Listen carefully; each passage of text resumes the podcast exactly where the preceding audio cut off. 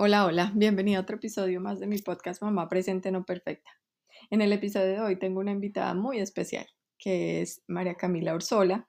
Ella es eh, coach, tanatóloga y conferencista eh, y sobre todo es la creadora de Yours, junto con su esposo Juan Manuel Yunes. Yours es una escuela de pionera en la enseñanza de mindfulness en Colombia. Em, Cami y Juan eh, fueron mis, mis maestros de mindfulness en, durante el último año que estuve en Colombia. Y bueno, hoy estoy feliz de tener a María Camila eh, conversando conmigo sobre lo que es y lo que no es el mindfulness, porque mm, creo que es importante, pues, este es un tema relativamente nuevo en el mundo, em, pues en no, no en el mundo oriental, pero en el occidental. Y em, pues hay muchos mitos alrededor de este tema, del mindfulness. Mucha gente cree como, no, es que mindfulness es, pues, es una meditación profunda donde uno tiene que irse ¿no? por varios días a una montaña a meditar debajo de un árbol o algo así. O no sé, por ejemplo, que tiene que ver con religión, que uno se tiene que cambiar al, al budismo, ¿no? convertir al budismo. Y no, no, no, no. Mindfulness es básicamente un entrenamiento de la mente.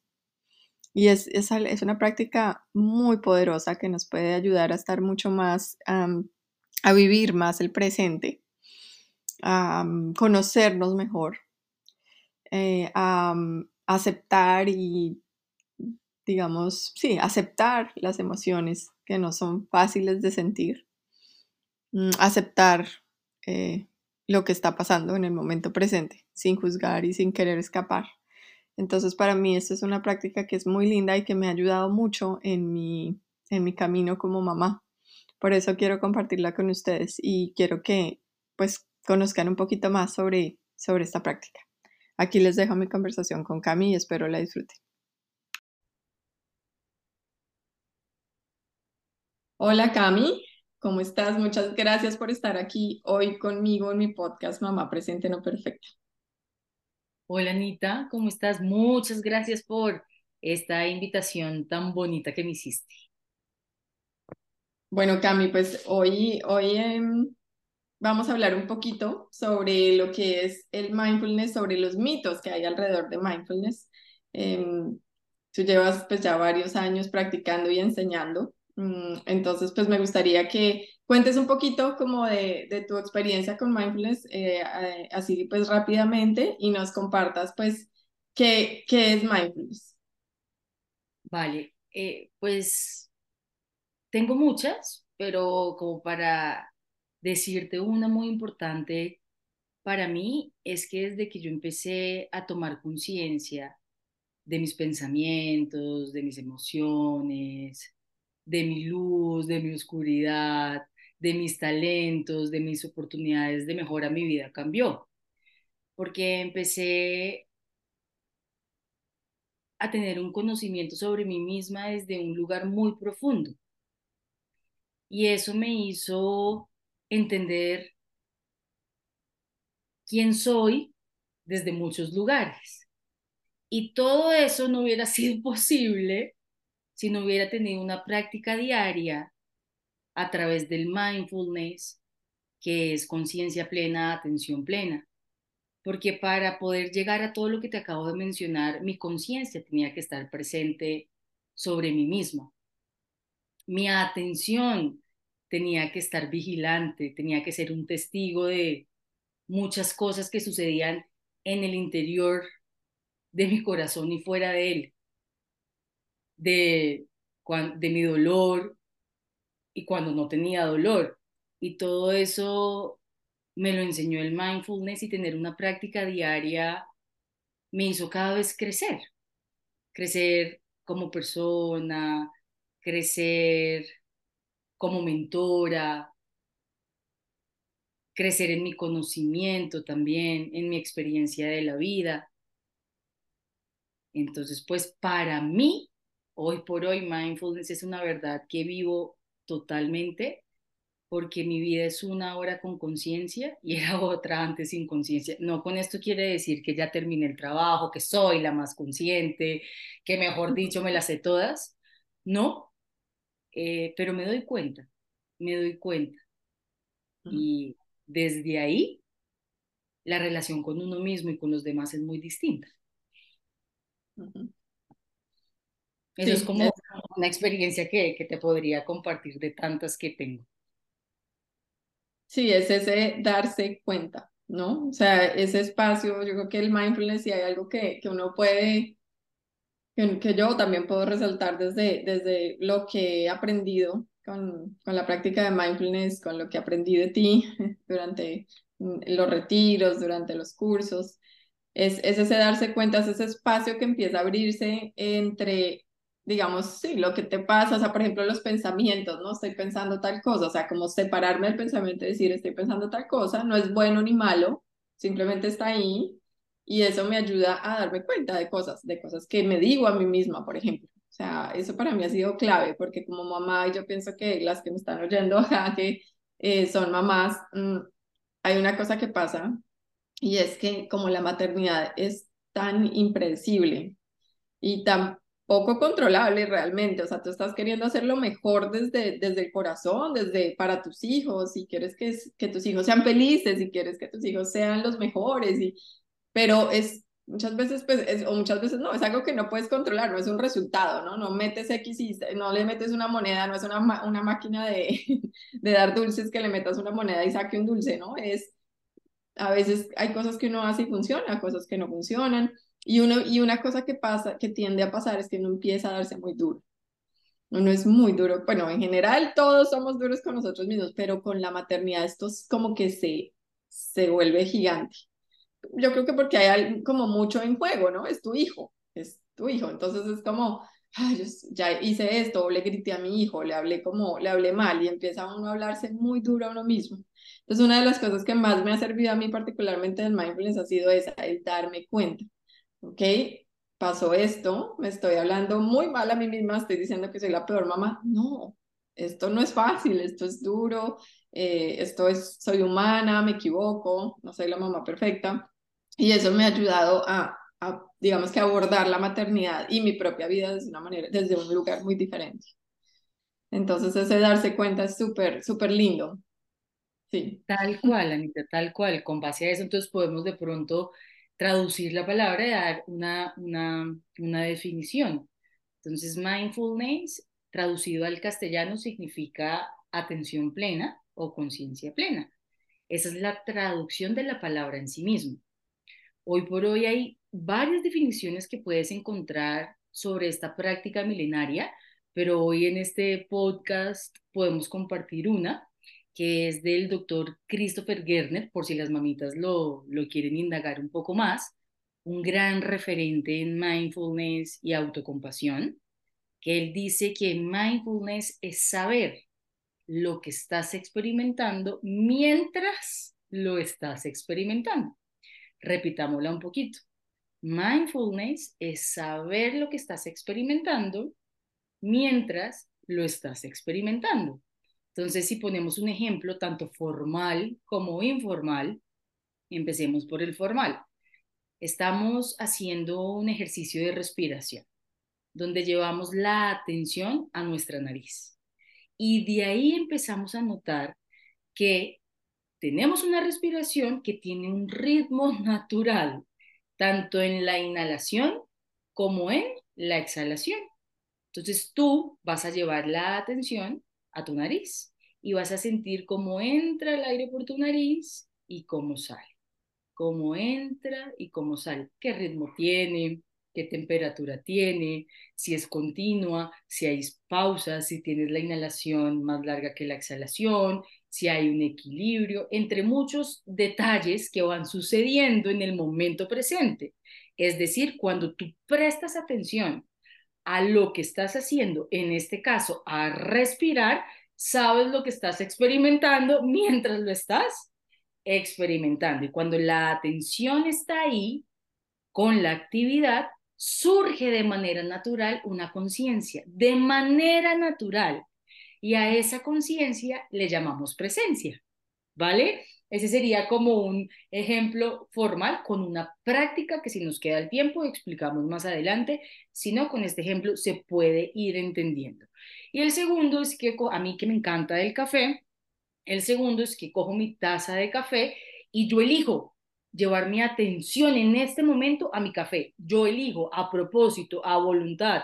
Digo, para un segundo y yo voy a elegir prestar atención a mi café. Entonces cojo el café, lo huelo, me lo trago, lo saboreo, siento la temperatura, observo si llegan pensamientos, no pasa nada, vuelvo a mi café, observo qué está sintiendo mi cuerpo, vuelvo a mi café, observo qué está pasando por mi garganta, siento toda esta experiencia mientras la vivo. Entonces también es saber lo que estoy experimentando mientras lo estoy experimentando a través de qué? De una taza de café que eso es algo informal. ¿Por qué informal? Porque no tienes que sentarte a meditar, solamente tienes que tomar la conciencia de parar y elegir que tu atención esté en ese momento. Y si tu mente se va, la vuelves a traer.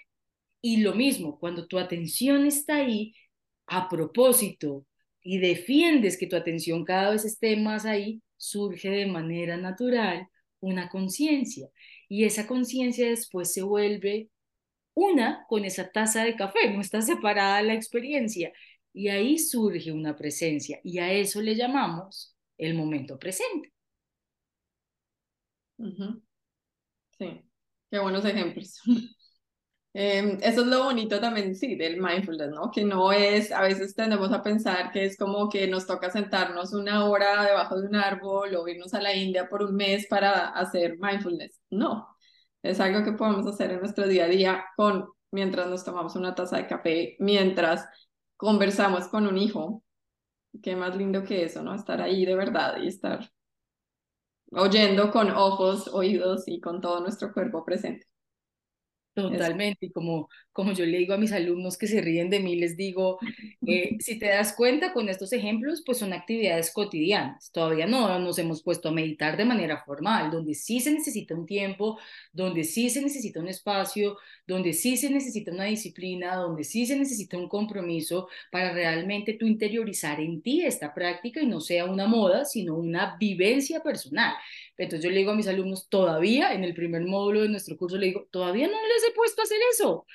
Es posible que no tengan un cojín en casa, un zafu, que es un elemento propicio para meditar. Es posible que no tengan un zafu en casa, pero sí es posible que tengan un vaso, un pocillo. Eso sí es posible que hoy todos y las mamitas que nos están oyendo tengan una taza, un vaso, un pocillo, una coca, lo que sea, algo para tomar, o agua, o jugo, café, o lo que sea, eso sí lo tienen. Entonces podemos empezar a experimentar algo cotidiano. Mm. ¿Para qué? Para darnos cuenta que el momento presente sí es familiar en nosotros. Lo mm. que pasa es que no nos damos cuenta cuando estamos ahí. Y ya después ahí sí ya les digo en qué, en qué cojincito tienen que meditar y demás, pero mira que no hay excusa, no hay excusa, es empezar a abrir una atención para que surja una conciencia de manera natural. Y esa conciencia te une con lo que estás haciendo, con lo que estás sintiendo, con lo que estás pensando, y de ahí surge la presencia. Sí, qué lindo.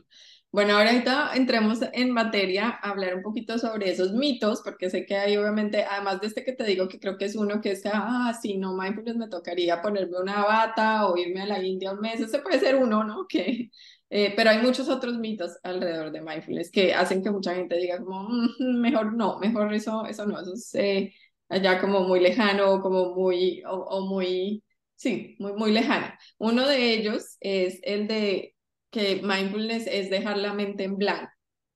Compártenos un poquito sobre eso, que, por qué hay ese mito y por qué pues, no, no es cierto.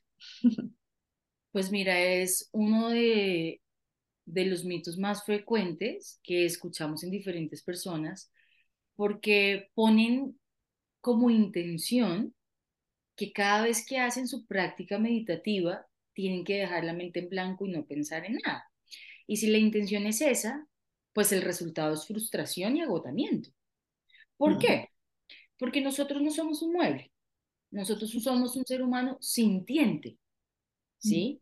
Que piensa, siente y se mueve. Por ende, la intención de la atención plena no es dejar la mente en blanco, es cultivar la atención en sí misma, es entrenarte en concentrarte en la vida misma, en el momento, en tu respiración, en lo que estás haciendo. Entonces, ¿qué sucede?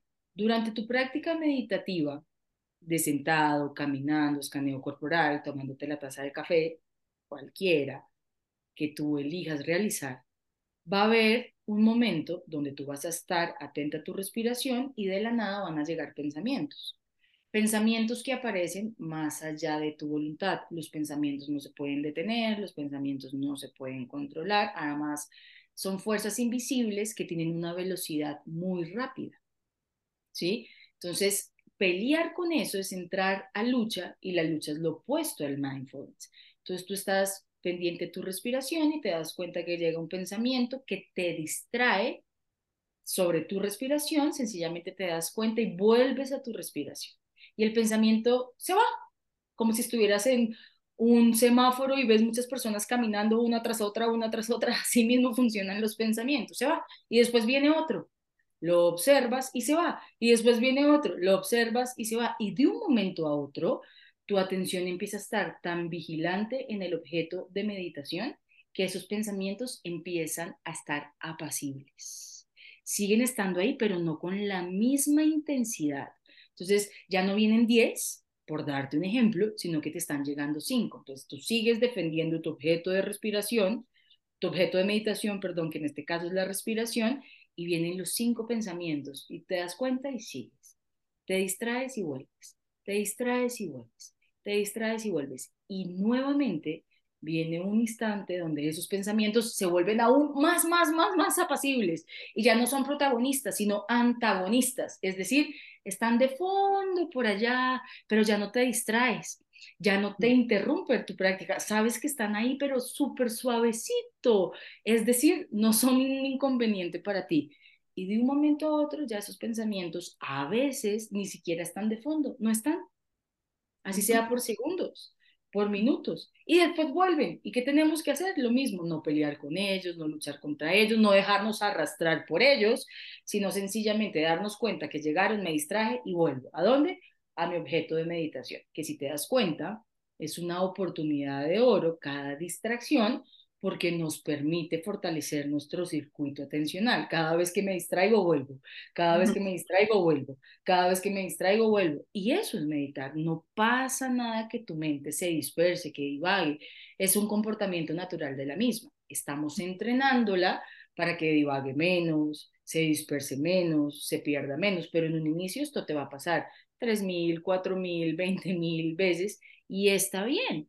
El entrenamiento en sí mismo, por supuesto, te va a llenar de bases sólidas. ¿Para qué? Para que cada vez te des cuenta que va a haber meditaciones donde hay total presencia, porque la meditación en sí misma no se puede explicar con palabras hasta que es decir, la estamos explicando, pero la meditación es un estado vivido, constante, ¿sí? Que es ahí donde estás presente, viviendo la vida desde la atención. Entonces, de un momento a otro, el entrenamiento te lleva a conocer que sí se puede. Te lleva a darte cuenta que si tienes una mente finita, vigilante, limpia, que puede estar ahí, que puede dejar de distraerse. No con esto quiero decirte que sea dejar la mente en blanco pero hay prácticas donde los pensamientos no están y hay prácticas donde están totalmente. Y cualquiera de los dos está bien, porque estamos en un entrenamiento. Y desde ahí meditar es súper rico porque no vas con una expectativa ni con un objetivo de no pensar, sino de sentarte a practicar tu atención. Y desde ahí, uy, es un placer, es un deleite. Y cuando te das cuenta como, ¡ah! estuve tan tranquila, tan serena en mi meditación y en otras veces, uy, no, estuve súper divertida, súper agitada y está bien.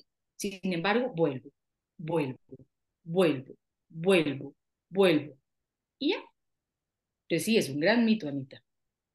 Sí, sí, yo me acuerdo que cuando empecé a hacer el curso con ustedes, con, con Juan y contigo, realmente esa fue una de las cosas que más me ayudó desde el principio a a intentarlo, porque yo había intentado Eh, y recuerdo que había intentado mucho meditar a través de audios, pues de audios y de aplicaciones, de ¿no? todas estas aplicaciones que hay hoy en día. Y pues sí, me, me, me había funcionado, me había gustado, me había servido de alguna manera.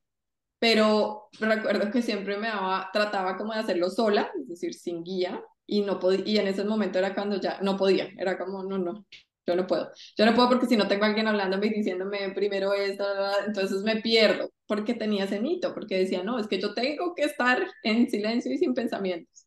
Entonces siempre me frustraba y volvía a, mi, a mis audios o a no hacerlo, alguna de las dos.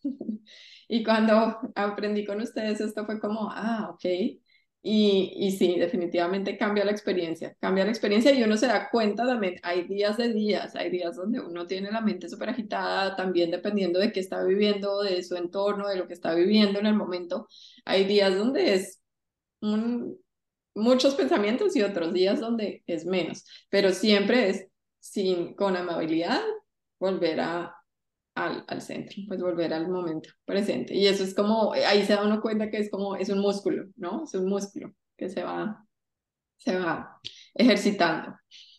Totalmente, y ahí podemos añadir con todo lo que mencionas, es que nuestra mente tiene dos extremos, oscila entre dos extremos constantemente. Y uno de ellos es laxitud y otro es agitación. ¿Sí? Como para darles la, la técnica puntual para que sepan traer la mente. Entonces, la laxitud es cuando nuestra mente está con sueño, con somnolencia, con pesadez, como densa, como opaca, ¿cierto? A eso le llamamos laxitud. Y cuando está en agitación es cuando están todos los lugares, pero a la vez no está en ninguno, que los pensamientos están a mil, ¿sí? A eso le llamamos agitación. Entonces, cuando prestamos atención a nuestra práctica, tú puedes empezar a conocer en qué extremo está tu mente. Entonces, si tu mente está en sueño, en somnolencia, en no quiero, en pesadez, a qué hora se acaba esta práctica, uy, no, esto no es para mí, etcétera, pero a través como de una pereza, para resumirlo, nos vamos a enfocar en la inhalación. ¿Sí? Que la inhalación nos da energía, nos despierta, ¿sí? Nos quita esa pesadez, nos da lucidez, claridad y empezamos a dar un espacio distinto. Y cuando nuestra mente está en agitación, nos enfocamos en la exhalación, que nos permite relajarnos, soltar tensiones de nuestro cuerpo, como un dejar ir de lo que tenemos en nuestra mente y poder qué? Estar un poco más presentes. Después das un 70% de tu práctica a darle a la mente lo que necesita para que empiece su atención a estar más aguda. Después sueltas la inhalación o la exhalación, dependiendo de ya cómo esté tu mente, y vuelves a prestar atención a tu respiración natural. No tienes que modificarla, no tienes que hacer la inhalación más fuerte o la exhalación más pronunciada, o cuando vuelvas al centro como pronunciarla, no, sencillamente, uy, estaba con somnolencia, inhalación, por un rato. Después, uy, mi mente estaba en agitación, entonces la exhalación por un rato. Y ya de un momento a otro no estoy en ningún extremo, sino que estoy. Y ahí suelto la inhalación y la exhalación y sigo mi respiración natural. Y desde ahí me dejo. Me dejo llevar a través de la respiración natural. ¿Qué es dejarse llevar? Prestar atención a la inhalación y a la exhalación de manera continua. Y desde ahí también te empiezas a dar cuenta que no está separado. Tu atención se une con la respiración, ¿verdad? Generan una conexión, una sintonía, por poner palabras, y desde ahí también surge la presencia. ¿Sí? Entonces mira todo lo que se puede como comprender a través de un mito, que si bien es cierto, puede pasar que no tengas pensamientos por instantes, por segundos, por minutos, por horas, no es la finalidad. La intención principal de este tipo de meditación de mindfulness es cultivar una mente atenta. Excelente, gracias, Camila. Muy, muy chévere. Em, bueno, ahora vamos a otro, a otro de los mitos y es que el mindfulness no es una religión. Ese creo que es importantísimo porque em, pues pasa que, que, sí, muchas personas dicen, ah, no, yo no, yo no puedo, yo no voy a hacer mindfulness porque no me voy a convertir al budismo o porque soy católica y siento, o católico y siento que estaría como un poco como traicionando mi religión. Mm, háblanos un poquito sobre eso. Tal cual. La meditación es un estado en sí que va más allá de alguna religión o alguna creencia en sí mismo. Entonces yo te lo puedo eh, explicar a través de mi vivencia personal, pues yo he estado en diferentes partes del mundo practicando mindfulness. Eh, y me ha parecido espectacular poder compartir con personas de todo tipo de religiones. He estado con cristianos, budistas, hinduistas, eh, católicos, ateos, agnósticos, de todo tipo y hemos concordado en algo muy lindo y es que estamos aquí es para entrenar nuestra atención, para conocernos. Y lo bonito de oír las experiencias de otros es que, por ejemplo, un católico, eh, por no mencionar su nombre, una persona súper bonita, dice, desde, yo, desde que yo practico mindfulness, he podido entender las oraciones he dejado de repetir como el loro y realmente siento cada palabra que digo. Y he podido comprender que mi, que mi oración es un tipo de meditación, porque mi atención está ahí. Y ya está, toda experiencia, toda actividad, todo momento donde tu atención está ahí, estás meditando. Por eso se dice que la meditación es un estado que todos los seres humanos llevamos en nuestro interior, que vamos perdiendo con el tiempo. Por eso no se puede definir si no la vives, porque es un estado del ser humano en sí.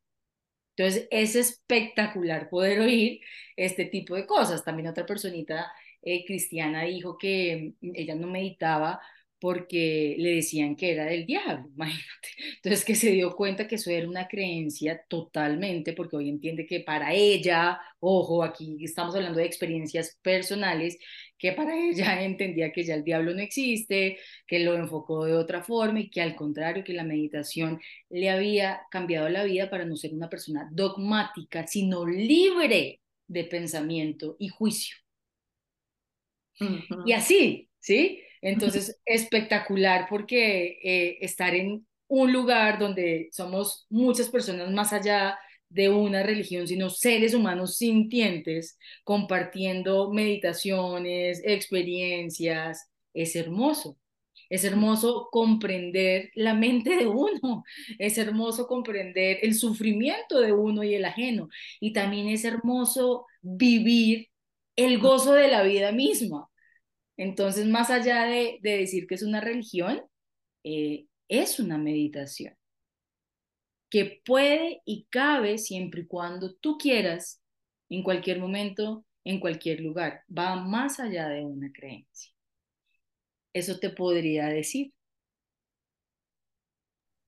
Sí, sí, tal cual. Em, bueno, gracias, Cami. Vamos al siguiente mito, que es que el mindfulness no es una técnica de relajación ni una pastilla para dormir. Yo creo que esos dos podemos contar un poquito sobre ese mito y, y por qué pues no es cierto. Pues mira, eh, a mí me genera mucha curiosidad cuando las personas me dicen, uy, Cami, estoy estresada, voy a meditar para relajar. Eh, si bien es cierto, te puede funcionar, muchas veces no, porque la relajación es consecuencia de tener una mente atenta. Cuando tu mente está atenta, está relajada. Es consecuencia de tener una mente atenta. Cuando tú estás presente, la mayoría de los casos te das cuenta de qué tensión tienes en el cuerpo y la sueltas. Por ende, te relajas. ¿sí? Cuando tú estás presente y conectada con tu cuerpo, te das cuenta que te duele no es un dolor oculto que dura años, sino que te das cuenta que te duele y tomas acción para hacer algo sobre ese dolor, lo cuidas, ¿verdad? Y de esa forma cambia su intensidad. Entonces, la relajación es la consecuencia de tener una mente atenta, porque no siempre que meditamos nos vamos a relajar. A veces sí, a veces no. La diferencia es que te vas a dar cuenta cuando estás tenso y haces lo necesario para soltar esa tensión, que a una persona que no medite, que no tenga una atención en lo que hace, pues está tenso y le va a dar dolor de cabeza, va a conectarse más con el miedo, con el estrés y no se va a dar cuenta. Pero hay prácticas en sí mismas donde sí vamos a estar relajados y otras que no. Pero cuando eh, la consecuencia de una mente atenta sí es la relajación, sí puede llegar a pasar, pero no es el, no es el fin. El fin es tener una mente atenta y equilibrada, porque la atención genera tranquilidad, equilibrio, alegría, te despierta, estás ahí, vives, dejas el piloto automático de lado un poco, usas tus sentidos, te vuelves un poco más sensible a los ruidos, a los olores, a las emociones, a los pensamientos, es empezar a despertar una sensibilidad nuevamente como los niños y una mm. curiosidad, ¿sí? Entonces, no, no hacemos mindfulness para relajarnos, hacemos mindfulness para tener una mente atenta. Que si te relajas, bacanísimo. Si no, pues ya sabrás qué hacer. Sí, excelente. Y eso me lleva a pensar en la otra que es un poco, pues que digamos que tiene que ver, es como no, que el mindfulness no es, no es una, no es para, no se hace para disfrutar el presente. O sea, porque no siempre se, no siempre tu, tu realidad del presente es agradable, ¿verdad? Total, pues imagínate. Sí, eso me parece importantísimo explicarlo. Imagínate que tú estés en un duelo se te muere un ser querido, una mascota. Tú estás presente con tu dolor, tú estás presente con tus lágrimas, estás sabiendo lo que estás experimentando mientras lo estás experimentando, que es el proceso emocional en sí mismo que genera el duelo. Pero en ese momento hay dolor. No es que estés cagada de la risa, ah, estoy feliz porque en este momento eh, se murió mi mascota. Puedes tener conciencia, un entendimiento de la muerte y demás, pero si no, igual te va a doler te va a doler y puedes estar presente en el dolor, pero te duele. Entonces no siempre vamos a disfrutar el momento presente. A veces también cuando estamos haciendo prácticas meditativas con el cuerpo, donde en las emociones se viven en el cuerpo a través del baile, a través de la fuerza, a través del sonido, y empiezan a generar, a liberarse memorias celulares, emociones estancadas de nuestro cuerpo, pues uno está llorando y puede que no sepas por qué estás llorando o estás sintiendo rabia o estás sintiendo miedo, que no sabemos por qué, pero en ese momento tú estás sintiendo emociones no tan gratas de sentir, aunque estés totalmente conectada con el momento. ¿sí? Puedes también sentarte a meditar y darte cuenta que tu respiración está un poquito más agitada y que tu corazón está un poquito a mil y que tus manitos están un poquito frías. Y estás ahí dándote cuenta de todo esto y estás sintiendo una emoción de miedo. Y tú no vas a decir, uy, qué delicia el miedo, quiero seguir sintiendo esto. No, le das la bienvenida para conocerte a ti desde esa emoción y las sensaciones que genera esa emoción en este momento, porque mañana pueden ser otras. Y estás en el momento, porque si no, no pudieras narrar lo que estás sintiendo. Ya cuando lo narras, pues ya no estás conectado con la experiencia en sí misma, sino con la experiencia de narrar lo que sentiste hace segunditos. Pero ahí estás en el momento presente y no está siendo grato. Entonces, no, no todo el tiempo tenemos que disfrutar el momento presente. Te comes un chocolate que no te gusta y estás ahí en el momento presente, sientes desagrado, ¿sí? Y estás en el momento presente. Entonces, pueden ser cosas trascendentales que vivas desde el momento presente o cosas del día a día que vivas desde el momento presente y no lo disfrutes. Sí, hay algo muy, muy lindo que es consecuencia del mindfulness, de, de, de, este entrenamiento de la mente, por lo menos pues lo puedo decir desde mi experiencia, y es, eh, es aprender a estar con lo incómodo. Em, porque yo, por ejemplo, me he dado cuenta a través, pues digamos que mi cambio en los últimos años a través de la práctica de mindfulness, que yo antes, o pues, y creo que a muchos nos pasa realmente, Em, lo primero que hacía era escapar de alguna manera. Entonces, por ejemplo, en mi caso, ay, no estoy, estoy aburrida, pero realmente no es que esté aburrida, hay, hay algo que está pasando en mi vida que me tiene, me tiene, pues, es incómodo de sentir.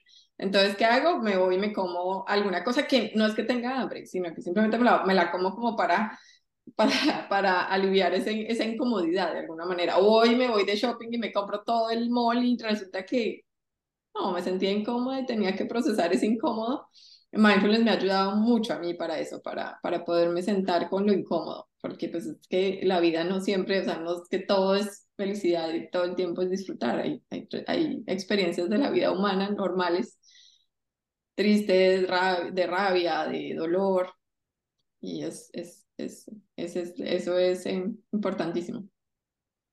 Totalmente, totalmente, sí, no caer en ese juego de, de que siempre tienes que estar bien y tampoco caer en ese juego de que te acostumbras a estar mal. tampoco, ¿no?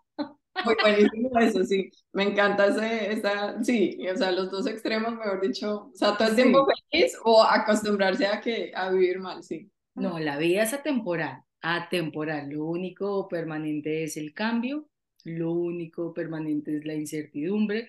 De resto, todo es atemporal, impermanencia total, total. Entonces, ni acostumbrarnos a sufrir, porque ya conocemos el sufrimiento y nos conocemos desde ese lugar, ni acostumbrarnos a todo el tiempo estar bien. A veces la vida es una cuerda floja. Imagínate la cuerda y vas caminando y está floja, pero llegas tranquilamente al destino, al lugar. Pero a veces te caes de la cuerda, te toca volverte a parar, te caes, te toca volverte a parar, te caes, te toca volverte a parar, te caes, te toca volverte a parar. Cambias de dirección, pero llegas. O sigues en la misma, pero también llegas. Y a veces la cuerdita, por más floja que sea, la sientes totalmente sólida. Eso sí que es interesante, sí. Sí, y eso, eso, eso tiene mucho que ver con, pues, con el, otro, el otro mito que es el de que el mindfulness no es un escape, ¿no? No es escapar, porque entonces no es buscar otra cosa, ya no es el shopping o, o el trago o el chocolate, sino el mindfulness. No, o sea, no es agarrarse del mindfulness para que se convierta en otro escape. Totalmente, tal cual como tú lo dices. Siento yo que es tal cual como tú lo dices nosotros lo que nos gusta hacer mucho énfasis es que eh, la meditación en sí misma te permite acogerte desde cualquier lugar, es decir, darte cuenta que en este momento tienes miedo, darte cuenta que en este momento tienes miedo, en qué parte de tu cuerpo está el miedo, cómo se siente el miedo, entra ahí, conoce su frío, conoce su respiración, conoce tus manos, conoce cómo se seca tu boca, conoce cómo a veces nos da dolor de panza, a veces no. Conoce también qué pensamientos alimentan e intensifican ese miedo. Conócete desde esa emoción y ve y medita.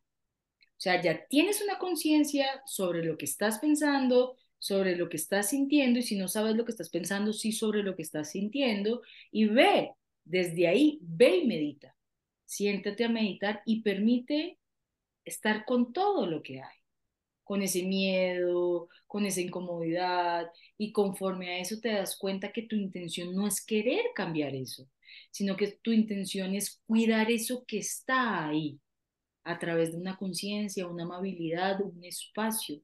Y conforme tu práctica es probable que eso se transforme, es probable que pierda intensidad y es probable que no esté, pero no es la intención.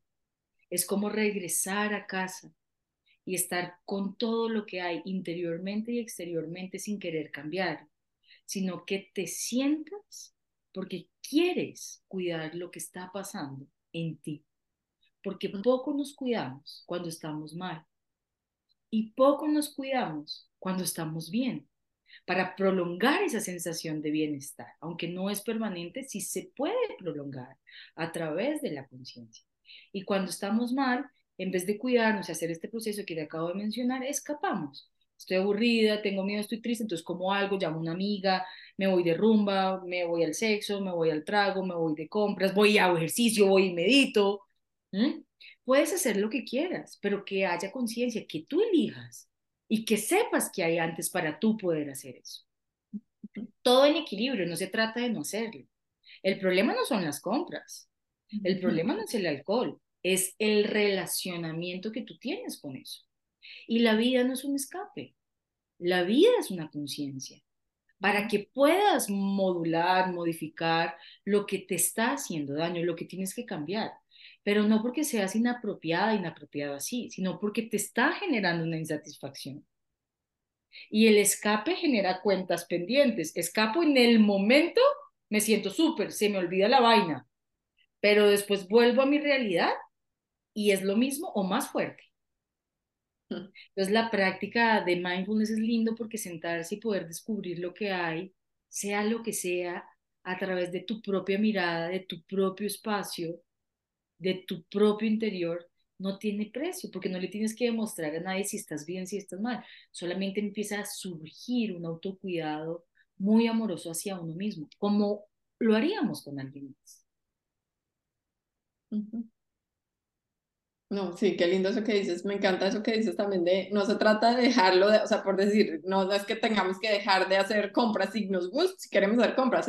la diferencia es en la decisión consciente de hacerlo y no en simplemente como por impulso, por reacción y como después esperando que se calme algo que estaba ahí y que como tú dices después, lo que va a pasar es que va a llegar probablemente más con más fuerza, porque no se puede tapar, eso está ahí y no se va a ir. Entonces es eso. Y yo pienso que eso también, eh, digamos que mm, yendo un poquito a la maternidad, por ejemplo, eso, eso es tan importante en la maternidad o en la paternidad, pues como cuidadores, digamos. Es tan importante porque es también aprender a aceptar, digamos, esas emociones difíciles de los, en los otros, ¿no? Entonces, por ejemplo, una pataleta de un, de un niño que es tan diferente, yo, yo antes, la verdad es que me costaba mucho estar con, con esas emociones difíciles de mis hijas, me costaba mucho, yo quería como salir corriendo y perderme, meterme abajo de una cama, o, y ojalá quedarme allá, mm. porque ese sentimiento es como de, de sí, de incomodidad, y que como mamá tú no quieres que tu hijo esté en ese lugar, pero no sabes cómo, cómo estar ahí con él, o sea, es difícil. Eh, ahora con, con, con, digamos, este entrenamiento eh, de mindfulness que he tenido, es, es, diferente. No voy a decir que es fácil, de nuevo, porque no es fácil estar con una emoción que es difícil y más cuando es de una persona que amas tanto como un hijo, pero es diferente. Soy capaz de, de quedarme ahí eh, un poco más y cuando me doy cuenta que no estoy pudiendo, porque también me pasa muchas veces como estoy, estoy desbordada, estoy empezando a desbordar, pero me doy cuenta, también puedo alzar la mano y decirle a mi esposo, por ejemplo, mira, no es el momento para mí, o sea, no estoy pudiendo manejar esta situación bien, voy a salir a caminar y ahorita, ya, ven, tú toma control de esta situación, por ejemplo, es el darse cuenta. Antes de perder el control y, y, gritarle cuando lo que menos necesitan un niño desregulado, o sea, que no está regulado, que está pasando por un momento difícil, lo que menos necesita es que uno este, o sea, le grite porque no se pudo, porque se, se dejó desbordar, ¿no? Tal cual, hay algo muy bonito a ti que te has vuelto experta, es en enseñarles a tus hijas que está bien sentir.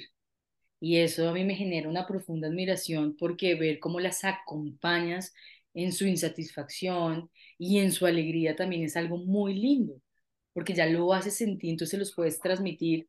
Y he visto cómo te has vuelto experta cuando le dices a Martina que llore, que no pasa nada, que no hay problema que llore, y que le preguntas qué siente, y de un momento a otro ella se da cuenta que así como viene la emoción, así mismo se va, pero tú les has brindado ese espacio porque lo has vuelto normal y te has vuelto una experta ahí, señorita.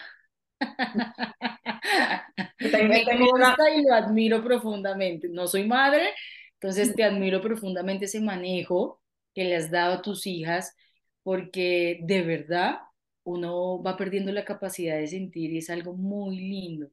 Imagínate que desde chiquiticos cultivemos eso, pues hombre, la vida es distinta, no tenemos que ser todo el tiempo fuertes, en la vulnerabilidad uno también se conoce y darse permiso de sentir y que hoy tú como cuidadora que sostienes a tus hijos porque todavía son pequeñas, pues qué bonito que desde tan chiquitas les estés dando un ejemplo y un mensaje tan diferente de está bien sentir, está muy bien sentir, como lo dije en el inicio, pues somos seres sin dientes.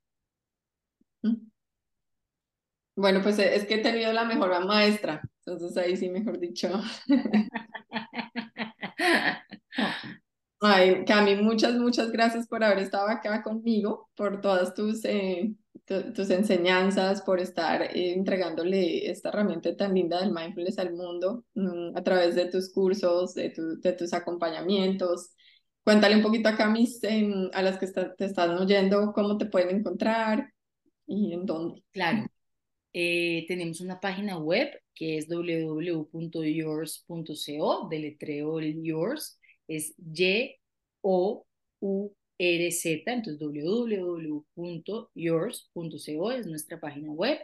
También tenemos eh, un celular donde mi asistente Joana Miranda cualquier pregunta se las puede resolver, que es 318-312-3315 y nuestras redes sociales que es Instagram y Facebook y YouTube. YouTube es Yours TV y Instagram y Facebook es eh, mindfulness.yours. Ahí nos pueden encontrar. También en nuestra página web nos pueden escribir. Tenemos un espacio donde nos pueden escribir cualquier pregunta. En Google pones mindfulness yours y ahí te salen también nuestros eh, datos de contacto. Entonces, ahí, ahí nos pueden eh, chismosear, como dice uno amorosamente. como digo yo. Bueno, muchísimas gracias otra vez por tu tiempo y, y bueno, eh, estamos en contacto y gracias por, de nuevo, por, por todo esto de mindfulness que haces y que es tan bonito y tan, que creo que puede hacer una, un- una gran diferencia en este mundo que tanto lo necesita. No, Anita, a ti. Gracias por invitarme y gracias por probarlo a través de tu propia historia, que es lo más gratificante para uno, encontrar una verdad en uno mismo. Entonces, gracias por esta invitación en este espacio que has creado de una manera tan constante y tan especial.